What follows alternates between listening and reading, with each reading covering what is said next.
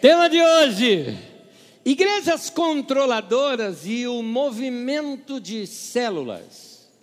Alguns de vocês talvez nem saibam do que eu estou falando, mas se você já participou de alguma igreja na qual ela tinha um movimento de células, veja bem, tem seu lado bom, mas se era muito controladora, controlava tudo em você e era até um pouco opressor para você, me faz um sinalzinho com a tua mão, vai. Quem já participou disso? Tá aí, tá aí, bastante gente já passou por isso. Os demais que não têm a mínima ideia do que eu estou falando, levanta as mãos para o céu e fala: Obrigado, Deus, que eu não passei por isso. Queridos, a igreja não pode ser controladora. Se ela é controladora, ela já perdeu a sua essência de agência proclamadora da graça de Deus. E a graça de Deus foi para nos tornar pessoas livres e não controladas. Então, esse controle da religião sobre a vida das pessoas, além de ser pesado e pesaroso, ele também ele é maléfico, porque ele causa alguns danos na nossa vida emocional, às vezes até na nossa vida familiar, e isso tende a estragar a vida de muitas pessoas. Mas antes de entrar nesse ponto, deixa-me entrar para a história um pouco. Aonde começou tudo isso? Bom, inicialmente a ideia de igreja nas casas é muito boa. Aliás, eu acho lindo quando irmãos abrem as suas casas e tem um tempo ali de oração com alguém, estudam a palavra junto, alguns cantam. É, Seja como for a sua reunião na, na, casa, o fato de ser um grupo pequeno, com poucas pessoas, se conhecer melhor, isso é bom e isso é saudável. É ótimo. Aliás, no livro de Atos, a igreja se reunia dessa maneira.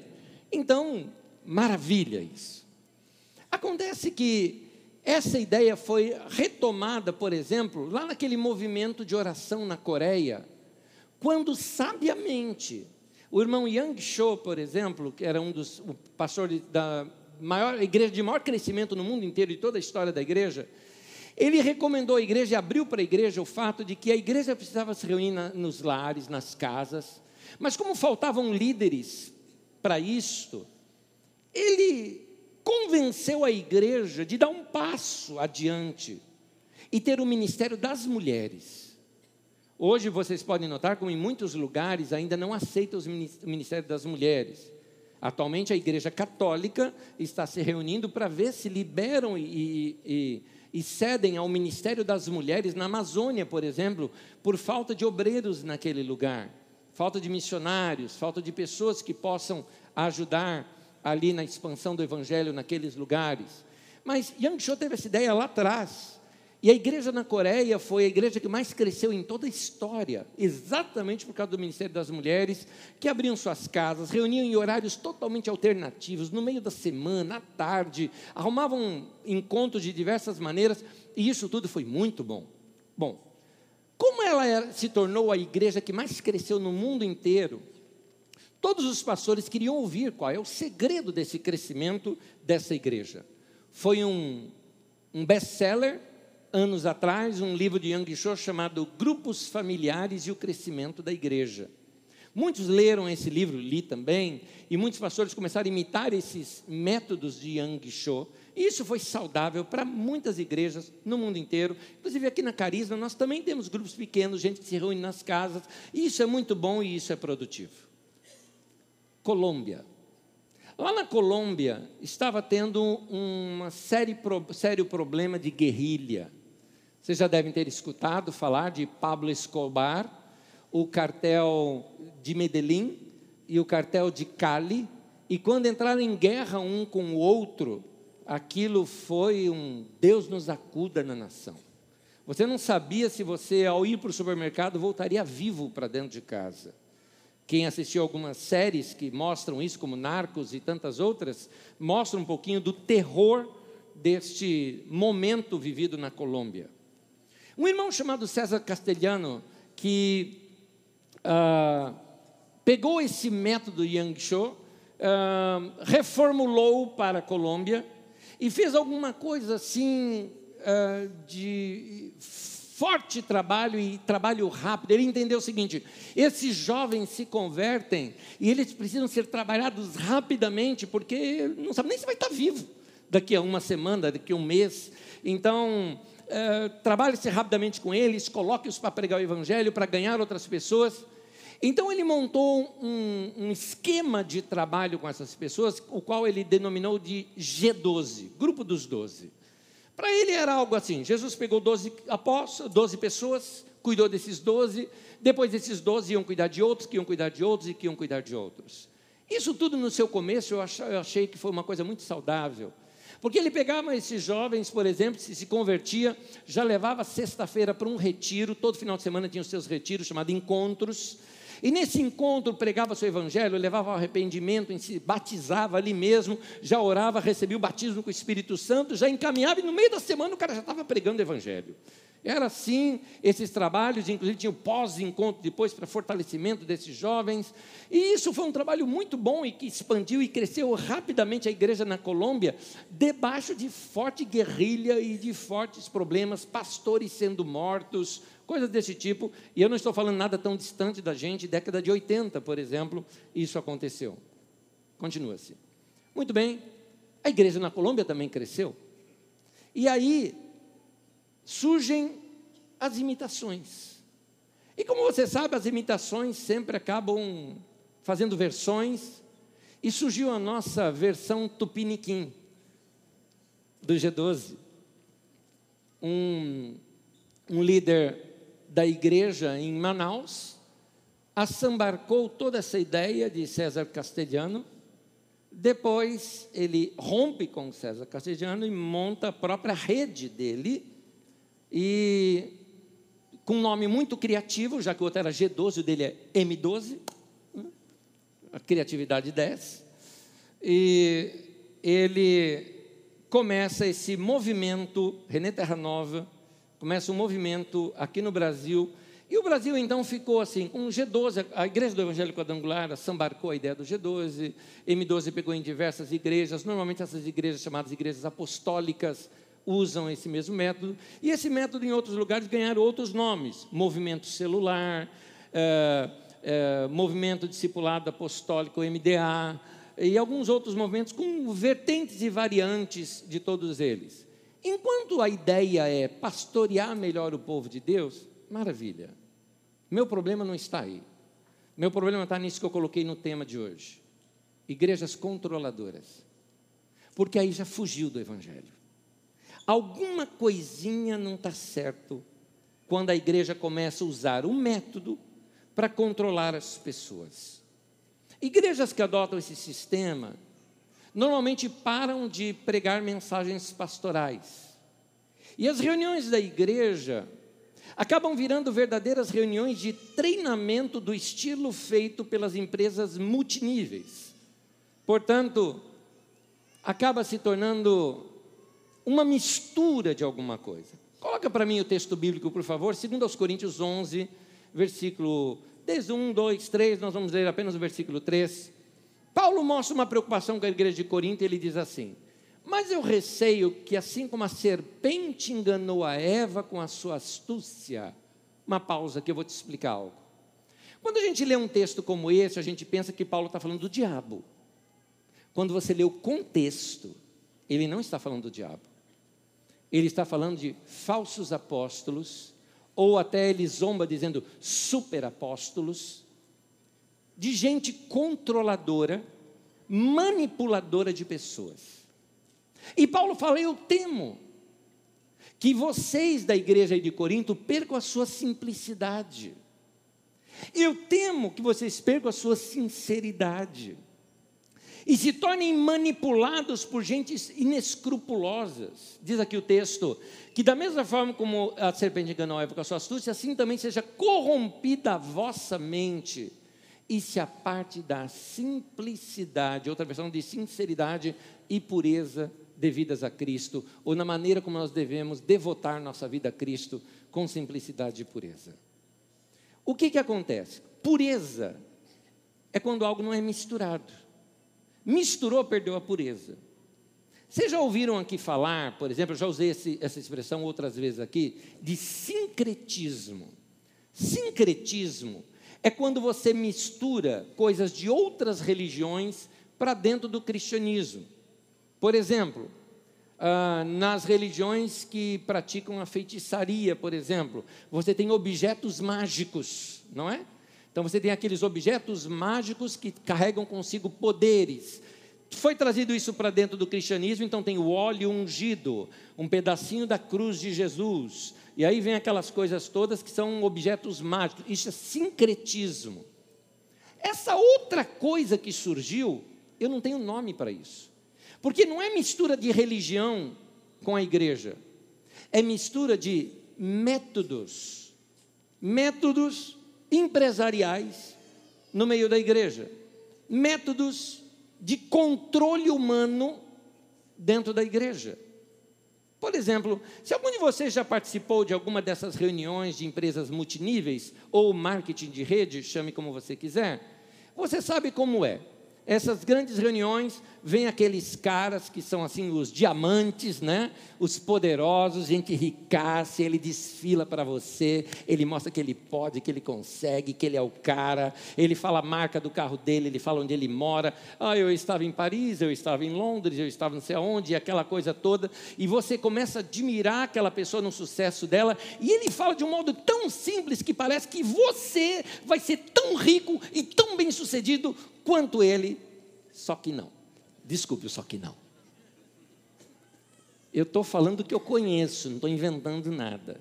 Até já fui nessas reuniões, porque a curiosidade eu queria saber. Alguns eram assim verdadeiros religiosos, esses caras eram mais religiosos do que eu. Na maneira. E a reunião deles, os caras são bons, os palestrantes são bons, o povo vibra. Eu falei, gente, isso aqui nossa, tá mais, tem mais fogo que na igreja. Né? Mas trouxeram isso para dentro da igreja. Aí dentro da igreja, os superapóstolos, ou geralmente aqueles que estão no topo da liderança, esses sim são bem-sucedidos e a gente olha para a vida deles e fala, eu vou ser igual. E então, como é que eles chegaram lá? E aí você aprende aquilo de temos que honrar. Honrar e honrar os nossos líderes, que quando você honra, Deus vai honrar você. Só que honrar ali significa dinheiro. E então, como em qualquer sistema piramidal, os de cima ganham muita grana e os lá de baixo é que paga a conta. Se você tem dúvidas sobre isso, pesquise na internet.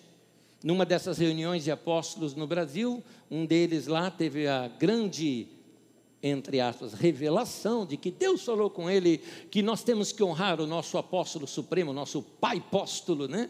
Como eles chamam. É, temos que honrá-lo e vamos dar um jatinho para ele. Porque ele não pode perder o tempo precioso dele esperando o seu horário dos voos nesses aeroportos do Brasil. Então ele vai ter o jatinho dele. Então ele fez uma proposta já ali.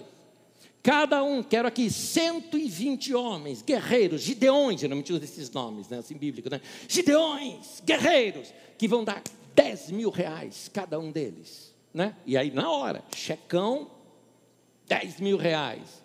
Da onde esses caras vão tirar os 10 mil reais? Ah, eles têm os 12 deles. Então ele chega lá nos pastores deles, que eles são apóstolos, né? então chega nos pastores dele e fala: ó, milzão cada um aqui, ó. Nós estamos honrando o nosso apóstolo, né? Só que é 12, né? Ele precisa só dar 10, dois fica com ele, beleza? É o troco, né? Esses pastores vão tirar da onde? Do grupo dos 12 dele, né? Cada um aqui, ó, cenzão né? E aí vai. Enfim, o povo pobre é o que paga a conta. Parece nosso sistema previdenciário aqui no Brasil, né? Não é verdade? Nova lei e tudo mais, vai cortar, só cortou dos pobres, né? Dos ricos não cortou nada. Pois é. Então, quando, quando a gente é, vê esse tipo de coisa dentro da igreja, a gente percebe assim: não era para ser assim. Jesus não ensinou isso. Aliás, Jesus não ensinou nenhum método de 12. O fato de Jesus ter pegado 12 homens é simplesmente porque 12 apóstolos tinham 12 tribos em Israel, 12 apóstolos. É uma coisa simbólica ali para eles. Nenhuma parte da Bíblia diz que os 12 pegaram 12. e que os outros doze mais doze. Não existe isso na Bíblia Sagrada, não existe essa ideia piramidal. Por quê? Porque esse pessoal diz o seguinte: não, mas Jesus tem seus discípulos, então nós temos que fazer discípulos. Sim, a Bíblia diz: de fazer discípulos. Mas não é discípulo para mim, é discípulo de Jesus. Eu não vou trazer a pessoa comigo, vou trazer, levar a pessoa para Jesus. Você não é meu discípulo, você é discípulo de Jesus. Eu não morri na cruz no seu lugar. Você é discípulo de Jesus. Então a igreja, segundo Jesus, ela é horizontalizada e ela só tem um cabeça que é Cristo, não precisa de mais ninguém. O que, que são os pastores, mestres, os líderes? Melhor definição que eu vi para isso é a definição de Billy Graham. Billy Graham diz o seguinte: quem prega o evangelho é o seguinte: é um mendigo que estava com fome, mas que se saciou, contando para outro mendigo faminto onde é que ele achou comida. É isso. É isso que eu faço de domingo aqui com você. Eu sou um faminto por Deus, mas eu encontrei verdades na palavra de Deus. Eu estou indicando para você: corre para Deus. É Ele que vai suprir você. A verdade está ali. Vai pesquisar, vai perguntar, duvide, pesquise, é, é, estude, vai atrás da verdade. Se, se Deus é a verdade, nenhuma busca pela verdade vai te levar para longe de Deus. Então, procure essas coisas para você. Não fique preso debaixo de um sistema. Esse sistema tem a sua própria linguajar. Porque é mais fácil você controlar as pessoas quando você controla a linguagem delas. Eu não sei quantos de vocês já leram algum livro de George Orwell. George Orwell, eu fui apresentado a George Orwell pela minha avó. Minha avó me ensinou aquele, me, me, me deu para ler aquele livro Revolução dos Bichos, e que ensina muito sobre a questão política e governamental. Eu era criança ainda e logo aprendi algumas coisas ali maravilhosas, grandes lições para mim. Mas tem um deles que é bem conhecido aqui por nós por outras maneiras. O 1984 contava acerca de um grande líder mundial que dominaria o mundo inteiro. O nome dele era o The Big Brother, o grande irmão. Porque ele via através das televisões, as televisões eram de ida e volta de sinal, ele via pelas televisões em todas as casas, ele controlava a vida de todo mundo e ele sabia de todo mundo o que fazia. Mas ele estava conversando com o seu assessor e disse para o seu assessor, estava apresentando o plano dele de domínio mundial. E um dos planos dele de domínio mundial era o seguinte: nós vamos criar uma nova língua. E todo mundo, ele, mas como assim? Dominar o mundo criando uma nova língua? Ele falou, claro. Se todo o mundo falar uma única língua, e nessa língua não tiver o conceito, nem como você formar uma frase que indique liberdade, esse povo nunca vai conseguir expressar liberdade ou entender o que é liberdade. Interessante. Reduz o conhecimento de uma pessoa e você a controla. Um grande líder mundial, negativamente falando, grande assim, detestável, líder mundial, Mussolini, criador, o grande líder do fascismo, ele disse o seguinte: é mais fácil convencer uma multidão do que um homem só. Por causa do debate, do diálogo. Mas na multidão você discursa. Ele falou, é muito mais fácil. Então, eles controlam as pessoas quando, quando qualquer igreja, quando qualquer entidade, quando qualquer empresa, quando qualquer uh, meio social, você percebe que eles têm seus próprios jargões, eles não leem outras coisas, eles só leem as coisas daquele meio, eles têm sua própria linguagem de gueto. Toma cuidado, senão você emburrece. Esse meio aqui também tem suas próprias linguagens. Quem é desse tempo, ou quem já participou de grupos assim, deve conhecer essa lista aqui que eu vou falar para você. Ganhar, consolidar, discipular e enviar. Tem alguns que estão tremendas. Você fala, ai meu Deus, eu vi isso a vida inteira. O encontro é tremendo. Alma, células, peniel, honra, conquista, ser modelo, unção apostólica, atos proféticos, um montão de coisas sobre Israel. Mãe de multidões, pai de multidões, conquista da nação, mover celular. Mover celular. Esse negócio de mover celular, uma vez eu pensei em escrever um livro assim, O Mover Celular, o Evangelho segundo Steve Jobs. Riquezas, nobreza, prosperidade, recompensa, multidão, encontro, reencontro, encontro de níveis, Confronto, primeira geração dos doze, segunda geração dos doze, toque do chofar, cobertura espiritual, resultado, resultado, resultado, resultado, resultado, resultado. Por quê? Porque é uma empresa multinível. Tem que dar resultado numérico e também financeiro. O problema desse controle todo é que chega ao ponto da ostentação. Afinal de contas, quem é líder tem que ser modelo a ser invejado, a ser desejado. Então o líder ele tem que ser rico, ele tem que ele tem que ter, ele tem que mostrar que ele tem que ele pode. E aí a ostentação chega ao ponto até da caretice. Agora tem anel de bispo, tem bottom sacerdotal, tem anel de apóstolo. E tudo isso num valor absurdo. E aliás, a ostentação ela faz parte do show. Sabe por quê? Porque muita gente é atraída por esse movimento por causa da sua própria cobiça. No fundo, ele quer aquilo. Alguns pastores até mesmo procuram esse movimento porque querem uma receita de bolo com resultados rápidos. Lembre-se, resultado significa números, número significa reconhecimento, reconhecimento significa prosperidade. Então, explora-se essa fraqueza dos novos adeptos. E alguns encontros, por exemplo, você não pode ir com qualquer roupa, não. São trajes caros, hotel de primeira linha, a ostentação ela chega a ser escandalosa. Você fala, Nes, onde você viu isso, meu querido? Eu vi porque eu tô, infelizmente, eu sou pastor. Esse é o lado ruim de ser pastor. A gente sabe todas essas coisas, conhece os bastidores. Mas quer meu conselho? Duvide de mim. Vai na internet, pesquise, vai ver você mesmo. Vai ver os vídeos que existem. Checa com seus próprios olhos essas coisas. Então, mas onde que eu vejo o perigo maior? O perigo maior que eu vejo é o controle excessivo. A partir daí se controla, sabe o que? Principalmente o dízimo das pessoas. Os dízimos são entregues tanto na célula quanto na reunião. E o líder de grupo ali, ele sabe quem é e quem não é dizimista. E quem quer pagar mico? Ninguém. Então eu vou dar meu dízimo, porque senão o cara vai saber que eu não dei. E tem aquele detalhe: não dá o dízimo para você ver. Você não toca, você não canta, você não pode nada. Dá dízimo alto, ah, já já você está pregando. Porque o pessoal te segura com cargos dessa maneira. O pior é que o dízimo nesse lugar vira imposto. Ah, e tem mais um detalhe: você não pode visitar outra igreja, não. Se visitar uma outra igreja, você está fora.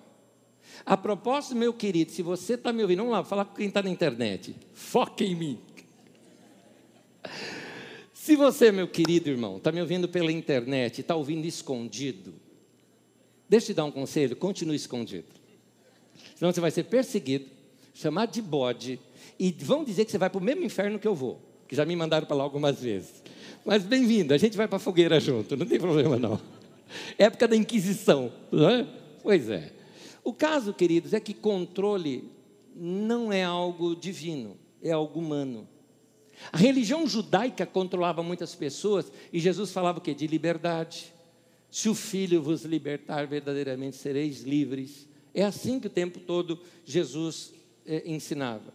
Então, eu li uma vez uma dissertação sobre um grande, grandes ditadores da história e aquele sociólogo, analisando esses ditadores, ele disse o seguinte: o primeiro princípio para se controlar pessoas é não permitir que elas saibam que estão sendo controladas.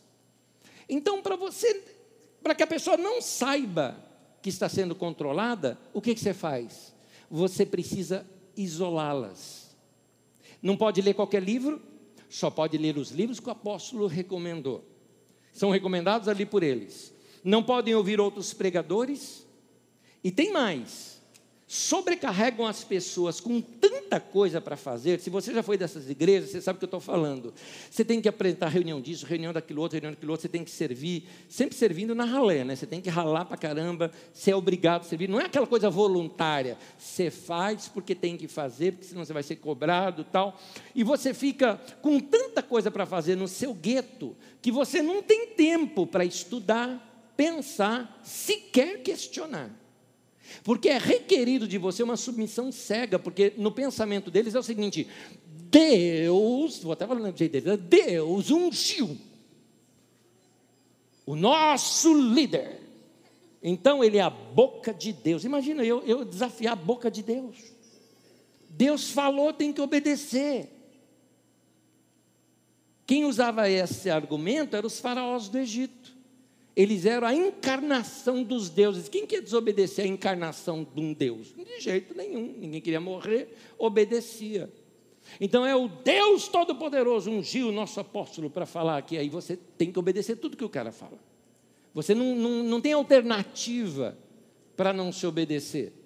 Essa submissão cega cria uma certa invasão na vida dos discípulos, não deixando que eles tomem suas próprias decisões.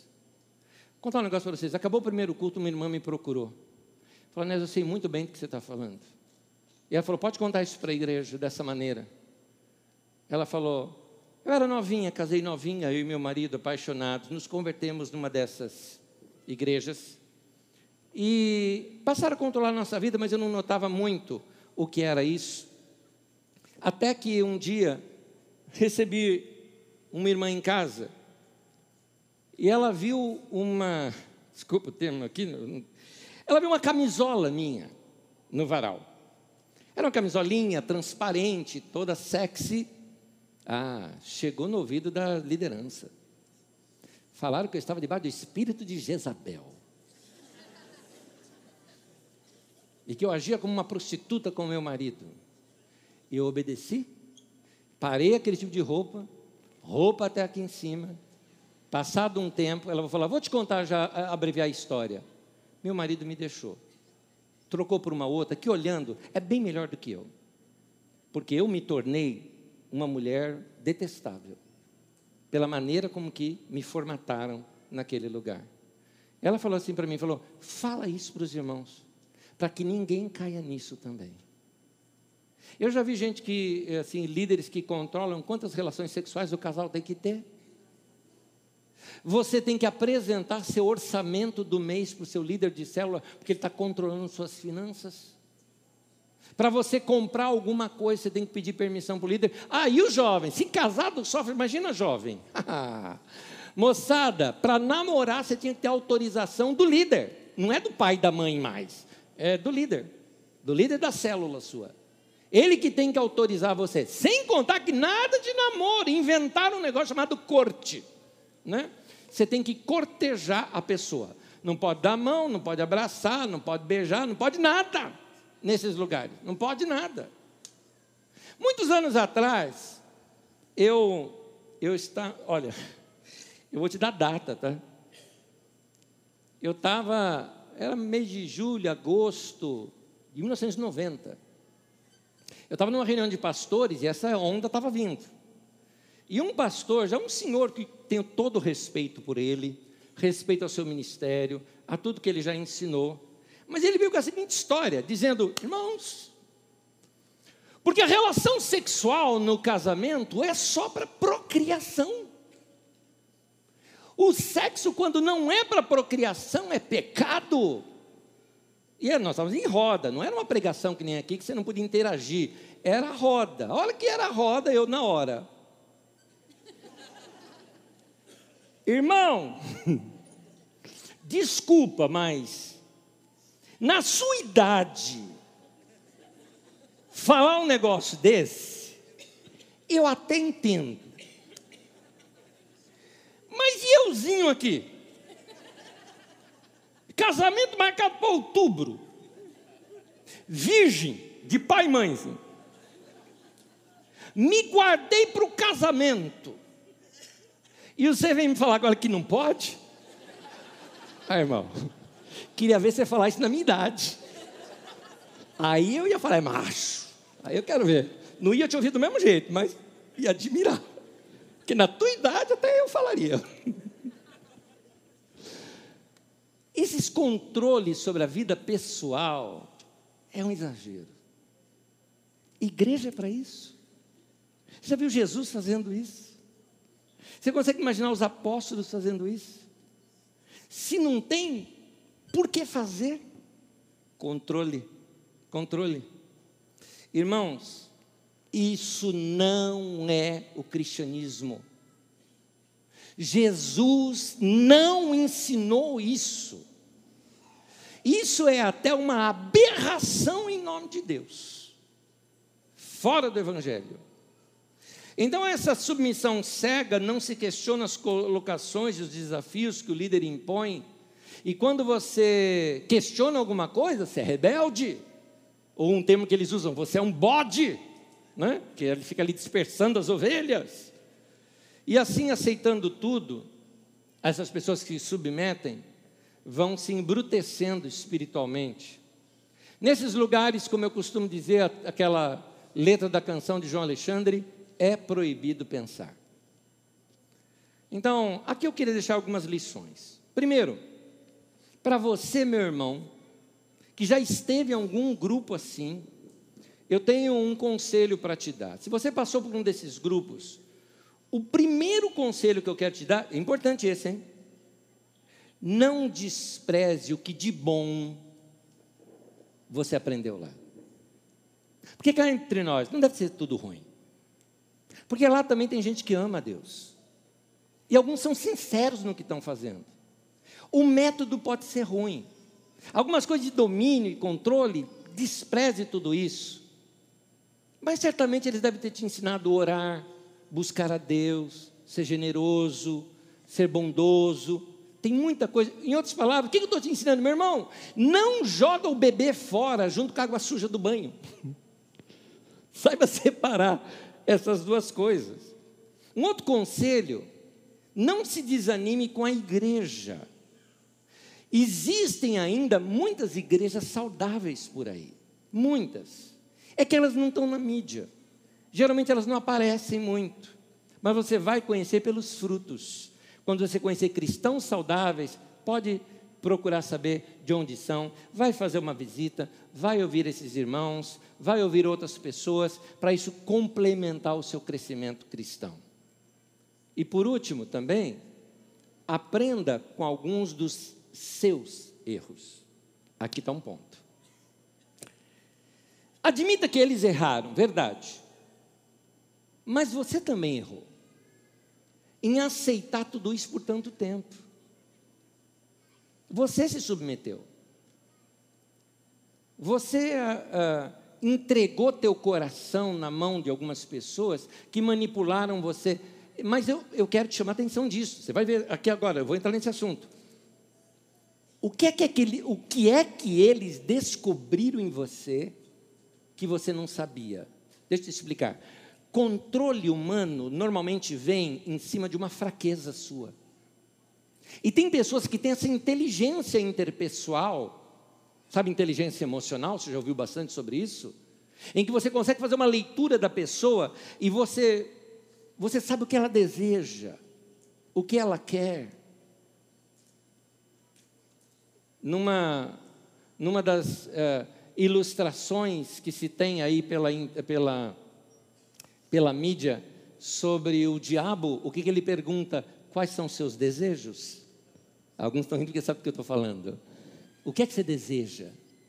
E quando ele sabe qual é o seu desejo, é ali que ele te manipula, ele te controla, ele usa você.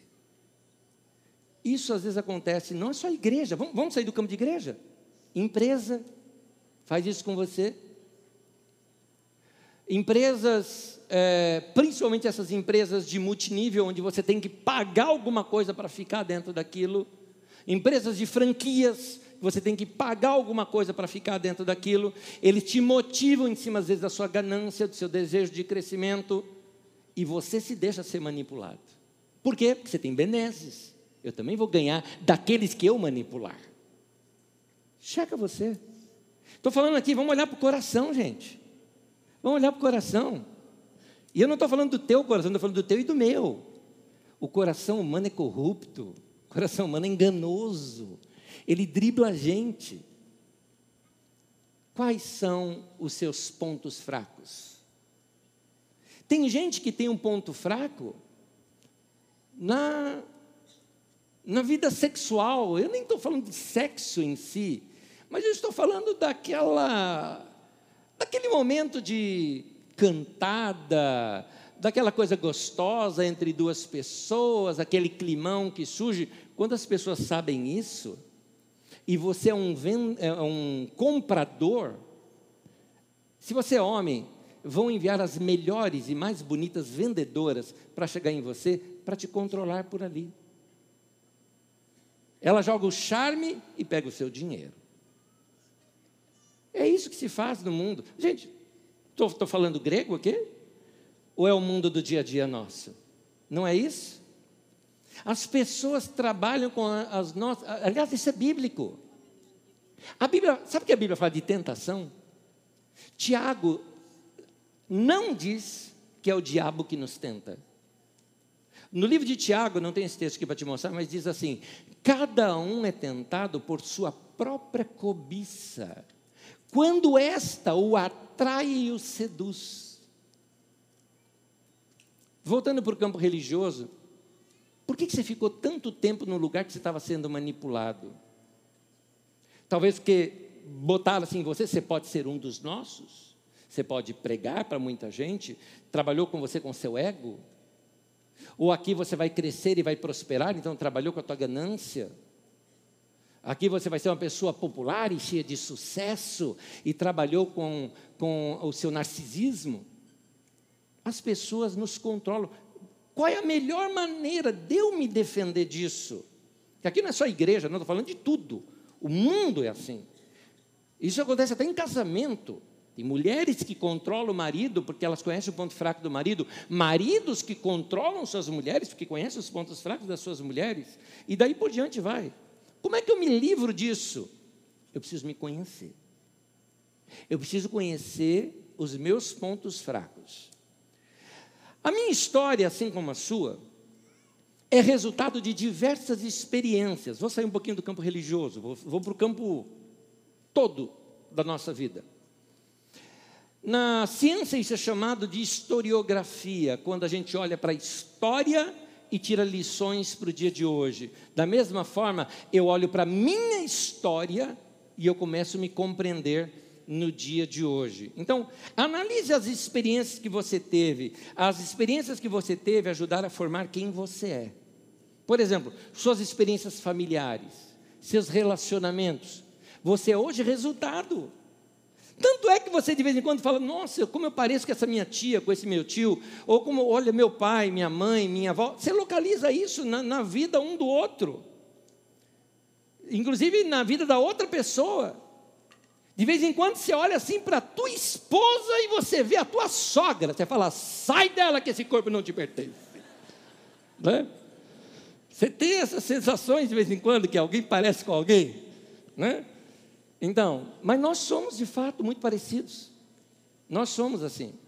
Você tem também as suas experiências educacionais, as escolas que você passou, os livros que você leu, os seminários, os treinamentos, tudo isso passou a moldar o seu pensamento.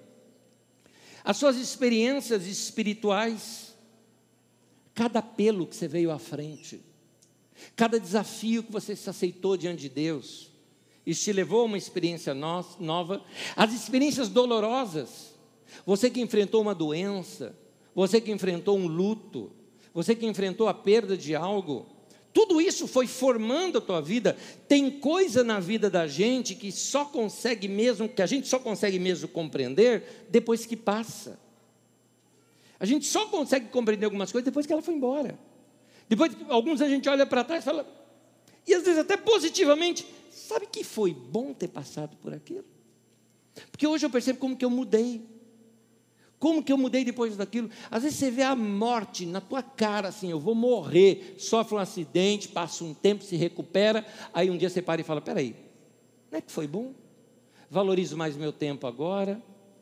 parei de ter uma mochila pesada com um monte de gente ruim, tirei tudo essa gente ruim da minha vida, sai daqui, sai daqui, vou ter uma vida mais leve, vou poupar mais meu tempo. São experiências que a gente vai passando que molda a vida da gente. Romanos capítulo 5, versículo 3 e 4 diz: Mas também nos gloriamos nas tribulações, ou seja, nos sofrimentos, diz outra versão. Porque sabemos que a tribulação produz a perseverança, e a perseverança um caráter aprovado. Note essa expressão: a tribulação produz. O problema produz algo na vida da gente. Os sofrimentos produzem algo na vida da gente. Então, o que vai produzir em você um caráter aprovado são os sofrimentos, problemas, tribulações. Por isso, ao você ter passado por grupos assim, como é o caso de igreja, ou até situações eh, que você passou dentro de casamento, uh, ou situações com, com chefes, ou seja, onde for, essas lições você tem que trazer para a vida para você não repeti-las depois. Pausa, parêntese. Se algum de vocês passou, eu, eu, eu, se algum de vocês passou por alguma separação ou divórcio, você, meu primeiro conselho é sempre que você lute para que você reconstrua o seu casamento e quem sabe restaure completamente sua família. Chegou naquele ponto de não retorno, avião tem isso, né? Ele está num voo, se deu algum pane, algum problema e já passou daquele ponto de retorno, ele tem que ir adiante agora. Não dá mais para voltar, não dá mais para. Ah, aquela outra pessoa já construiu outra família, já tem outra história. Você vai seguir adiante. Você pensa num novo relacionamento, uma das dicas que a gente dá é o seguinte: dá um tempo primeiro para você. Porque você precisa se descobrir quem você é. Quem que você é? Quem você está oferecendo para outra pessoa? Porque senão você vai levar todos os problemas do relacionamento anterior para o próximo. Isso acontece com o namoro também. Acabou um namoro, começa outro. Você vai terminar esse outro também. Você, tá, você não deu tempo para você descobrir você mesmo. Essa dica que eu dou aqui, falando com os jovens da nossa igreja, essa dica não é minha, é minha hoje, mas eu aprendi vendo uma entrevista com um padre. Ele diz o seguinte: não case para ser feliz. E está certo ele. Casamento não traz felicidade para ninguém, não. Assim, ah, eu vou ser feliz com esse homem. Não, você vai sufocar a vida dele, você vai sufocar a vida dela, porque ele não tem a felicidade que você precisa. O conselho dele é: seja feliz e traga alguém para sua felicidade. Aí dá certo. Duas pessoas realizadas que se encontram. Aí dá certo. Você, você é realizado, você não é dependente do outro, você tem a sua liberdade, sua independência, no entanto, vocês estão juntos, então vocês têm o que conversar, vocês têm o que falar, é, vocês têm o que dar um para o outro, e isso torna um relacionamento saudável. Anés, eu não estou assim, então não se relaciona com ninguém, porque senão você vai estragar outra pessoa. Fica um pouquinho só, dá um tempo para você antes de você mudar essa fase da sua vida. Então, vamos aprender com as lições da vida. Primeira coisa que eu quero te aconselhar aqui: não viva apenas tire lições sobre o que você passou na vida. Aprenda a refletir sobre as coisas que você passou. Pense sobre a vida. Aliás, esse é um termo bíblico. Gálatas 3, 4, Paulo diz assim: será que as coisas pelas quais vocês passaram não serviram para nada? Não é possível. Nova tradução na linguagem de hoje. Então, mesmo que elas sejam boas ou más, o que não funcionou naquela experiência? O que, eu não gostei? O que eu fiz errado? Pare para observar suas experiências. Uma experiência não examinada é uma lição desperdiçada. Deuteronômio 11, versículo 2, na nova tradução na linguagem de hoje, diz: Pensem hoje na grandeza de Deus e naquilo que aprenderam a respeito do seu poder e da sua força. Note, pensem naquilo que aprenderam. Então, examine, tire proveito das suas experiências. Atribui-se a Sócrates a a frase: melhor do que saber dar boas respostas é saber fazer boas perguntas. Faça boas perguntas para você. Por que, que você entrou nessa? Alguém soube explorar alguma fraqueza sua? Aquela porta sua daquela fraqueza já está fechada? Ou ela ainda está aberta para que outra pessoa acesse os seus dados por ali? não é? E controle a sua vida. Atribui-se também a Sócrates essa frase, mas não é dele, é uma frase que tem no templo de Apolo, lá em Delfos, na Grécia. conhece-te a ti mesmo. Conhece-te a ti mesmo. Quem é você? Quando você conhece bem a você mesmo, você vive melhor. Você é mais tranquilo. Você tem uma liberdade maior. Você sabe os seus erros, sabe os seus limites. Segundo conselho, use as suas experiências para ajudar os outros. Ah, por que, que eu estou te falando essas coisas hoje aqui? Porque eu já passei por isso. Eu já passei por situações de ser controlado isso na igreja, como pastor. Havia um sistema na igreja, sabe aquele sistema onde os, o, o, o, os diáconos controlam a vida do pastor? Quase que, quase que isso. Pois é. Eu tinha situações assim, onde tudo que eu fazia era submetido a um corpo, e esse corpo julgava tudo que eu fazia. Só que aí um deles, por exemplo, ele trabalhava no banco onde eu tinha conta, então ele vasculhava minha conta bancária e ficava vendo onde que eu gastava o meu dinheiro. Isso é um controle, isso é uma invasão de privacidade imensa, imensa. Então, hoje eu procuro mostrar para as pessoas que elas são livres. Elas são livres. Aliás, deixa eu dar um conselho aqui. Quem aqui está na faixa etária de até 30 anos, até 35, vai? Quem está aqui na faixa etária até os 30, de 0 a 35? Vamos lá. Ok, vocês. Tenho um conselho para dar para vocês. Mais um. Quem está aqui, bom, não sei, precisa levantar a mão, gente as mulheres, tá? Os demais eu não vou pedir para levantar a mão, tá bom? De 35 a uns 55, mais ou menos, e que tem mais, principalmente 60, de 35 a 60, e que tem mais de 60. São esses três conselhos. Primeira coisa que eu descobri. Quando você está nessa fase, assim, de juventude, até seus 30, 35 anos, perto dos 20, fase da adolescência para a juventude, tem uma das coisas que é característica sua. Você está super preocupado com o que, que os outros pensam de você. Então você para diante do espelho, faz assim, estou bem, estou bem, tá. Senão o que, que vão falar de mim? Oh, tinha um furinho aqui, mas o que, que vão falar de mim? Não, troca de camisa e tal. Porque você fica preocupado com o que, que os outros estão pensando de você. Quando você atinge os 40, o pessoal não fala que a vida começa aos 40, sabe por quê? Quando você atinge os 40, você fala o seguinte: para lá vocês, estou nem aí, dane-se o que os outros pensam. É isso mesmo, não estou mais nem aí o que, que pensam de mim, por isso que fala a vida começa aos 40, você está livre. Quando você chegar aos 60, você vai descobrir uma coisa: ninguém está falando nada de você. Esse que é a verdade. Ninguém estava nem aí com você. Pois é. Melhor a gente aprender isso antes. Muito bem. Querido, é, aquilo que você aprendeu, ajude outras pessoas. Seja misericordioso com elas. Você tem amigos e irmãos que ainda têm esses vícios de linguagem, né? ele não fala irmã, né? ele não fala assim, rapaz, moça, é varão, varoa, né? Então tem toda aquela linguagem. Tenha misericórdia, você já foi assim também. Compreenda-o dentro do mundo dele. Ajude-o a ser um pouco mais livre, um pouco mais solto. E ver que a vida é melhor do que talvez viver dentro daquele guetozinho.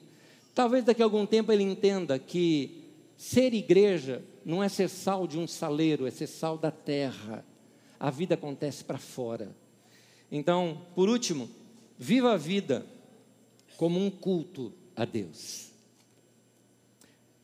E aqui, a gente precisa aprender, eu, é importante te ensinar isso, já vou terminar, preciso mais uns três ou quatro minutos com você. É importante a gente aprender que o nosso culto a Deus não acontece só aqui aos domingos. Muito importante você saber disso. Nesses lugares controlam as pessoas que não pode faltar no culto. A gente pensa um pouco diferente aqui. Porque o nosso culto a Deus não está limitado a esse lugar. Uma irmã nessa semana, ela me falou o seguinte: falou, Anésio, eu não vou poder estar no domingo no culto, porque uma amiga nossa de trabalho está com câncer. E nós fizemos um rodízio entre as amigas é, para ficar lá com ela, não deixá-la sozinha. E eu estou na escala exatamente desse domingo. Então eu não vou estar no culto. Eu sorri para ela e disse assim: eu vou te falar uma história. Jesus contou a seguinte história que um dia ele chega assim para alguns e falam: Vinde, benditos do meu Pai, porque eu tive fome e vocês me deram de comer, eu tive sede e vocês me deram de beber. Mateus capítulo 25. Eu estava nu e vocês me vestiram, eu tive doente e vocês me visitaram. E eles perguntam: onde foi que te vimos nu, doente, ou com fome, ou com sede, Senhor? E ele falou: quando vocês fizeram isso a um dos, desses pequeninos, a mim vocês o fizeram. Eu falei assim para ela: bom culto no domingo. Porque ela vai estar cultuando a Deus, servindo pessoas. Nós servimos a Deus servindo pessoas. A sua vida não está presa à reunião da igreja. A reunião da igreja é para nos fortalecer. É uma delícia vir aqui, passar esse calorzão todo, mas é gostoso.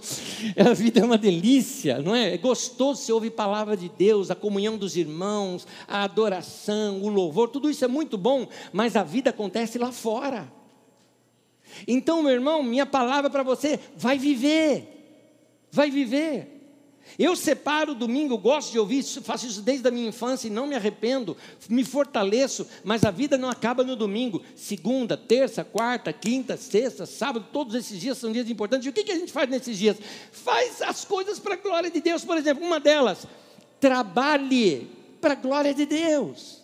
Para de ficar assim, não, vamos trabalhar. Trabalha para a glória de Deus. Mais outra coisa, descanse para a glória de Deus. É uma delícia, nós precisamos de descanso. Quem que inventou isso de descanso? Deus colocou até nos dez mandamentos, que é para você não esquecer, você tem que descansar um dia. É para descansar, sim, senhor. Então, não tenha peso na consciência se alguém te ligar e você falava, eu estava dormindo. Não tenha peso na consciência disso. É uma delícia aquela espreguiçada gostosa. Hoje vocês vieram aqui, hoje à tarde vocês estão livres aí para deitar naquela cama gostosa, naquela rede, né? Fala para a glória de Deus. Isso é culto a Deus, né? É culto a Deus. Você tem sonhos e visões ali, não é? Olha que delícia.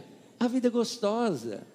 Ao comer, coma para a glória de Deus, não é?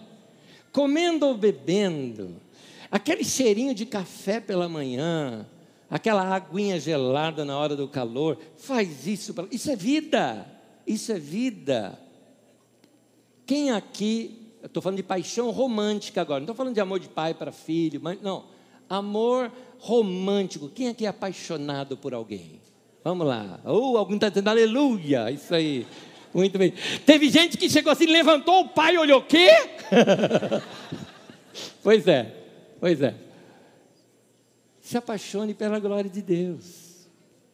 Porque a Bíblia diz em Eclesiastes 9, 9, ele fala assim: é, desfruta a vida com a mulher que você ama todos os dias. Está aí no texto, olha. Com a mulher que você ama todos os dias da vida, essa é a sua recompensa. Religião boa essa, né? Você percebe que a vida é mais do que simplesmente obedecer um monte de regrinha? Que a vida não é para ser pesada, que a vida é para ser gostosa. Meu irmão, se divirta para a glória de Deus. É gostoso. Quer um conselho? Olha só, enquanto que alguns chegam assim e falam, né? É, não pode ir em festa, né? Não pode ir no cinema. Esses crentes que saem por aí vai para cinema, tem que vir para a igreja e tal. Querido, calma, tem tempo para todas as coisas.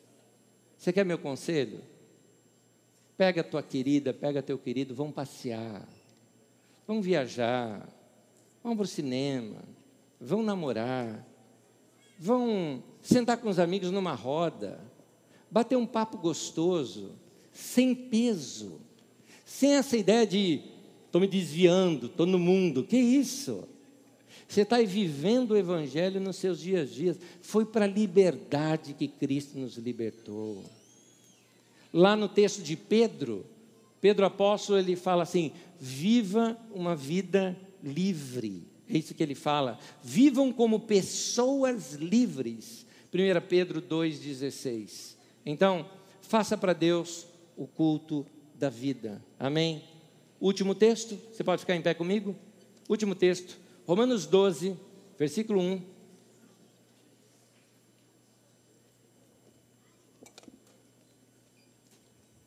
Portanto, meus irmãos, conselhos de Paulo apóstolo diz: Por causa da grande misericórdia divina, eu peço que vocês se ofereçam completamente a Deus, num sacrifício vivo, ou seja, da sua vida, dedicado ao seu serviço e agradável a Ele. Esta é a verdadeira adoração que vocês devem oferecer a Deus. A adoração que Deus está pedindo para a gente é o culto da vida. O culto da vida. Uma frase que essa frase não é minha, essa frase é do Rui Luiz, um dos pastores aqui, ele fala: Deus está na vida. A verdadeira adoração é viver a nossa vida inteira para Deus. Eu não vivo só o domingo, eu vivo o dia, em dia, o dia a dia, todo dia para Deus, sem peso, sem ninguém precisar ficar controlando a minha vida. Eu não quero controlar a tua vida, eu já tenho, sabe, já tenho família, tenho filho, não quero controlar a tua vida, não. Né? Mas também não quero que você controle a minha. Quero ser livre como você. E junto nós caminharmos para andar com Deus e ficar melhorzinho de alguma maneira. Não é? Que Deus abençoe. Que Deus te use. Que Deus abençoe você, meu irmão, minha irmã, até que me acompanha pela internet. Que Deus acompanhe você que não pôde estar aqui na reunião porque você está junto de algum enfermo, de algum doente. Ou você que está aí com tua avó, com teu avô, com teu pai, com tua mãe, cuidando deles nesse momento. Que Deus abençoe. Isso é cristianismo que você faz. Jesus nos ensina isso. Você está você tá deixando uma coisa pra, é, que você até gostaria de fazer para fazer outra para servir alguém. Então nós servimos a Deus servindo pessoas. Amém? Vamos viver essa nossa vida assim para Deus. Quero orar com vocês. Podemos orar? Senhor, nos ensine nessa semana a andarmos com o Senhor de todas as maneiras. Que nós possamos te enxergar nos necessitados que encontramos nas ruas que nós possamos viver o Evangelho ao ceder o nosso lugar no ônibus ou no trem para alguém, que nós possamos viver o Evangelho ao, ao, ao dar uma esmola, ao dar um pão para um faminto, a visitar um idoso, a abraçar e brincar com uma criança, que nós possamos viver o Evangelho vivendo bem com as pessoas que nós amamos, na nossa casa, com os nossos filhos, que nós possamos viver a vida que o Senhor nos deu para viver. E assim, Senhor, livres, possamos pregar o teu evangelho ao mundo. Faça de nós instrumentos da tua paz, para que nós sejamos instrumentos do teu reino no dia a dia. Em nome de Jesus. Muito obrigado pela liberdade que nós temos, por essa vida livre, leve que o Senhor nos deu. Nós queremos vivê-la para ti, nós oferecemos nossa vida como louvor e adoração ao Senhor em nome de Jesus. Amém. Amém. Que Deus abençoe, meu irmão, minha irmã. Sejam livres. Vivam o Evangelho. Que Deus abençoe.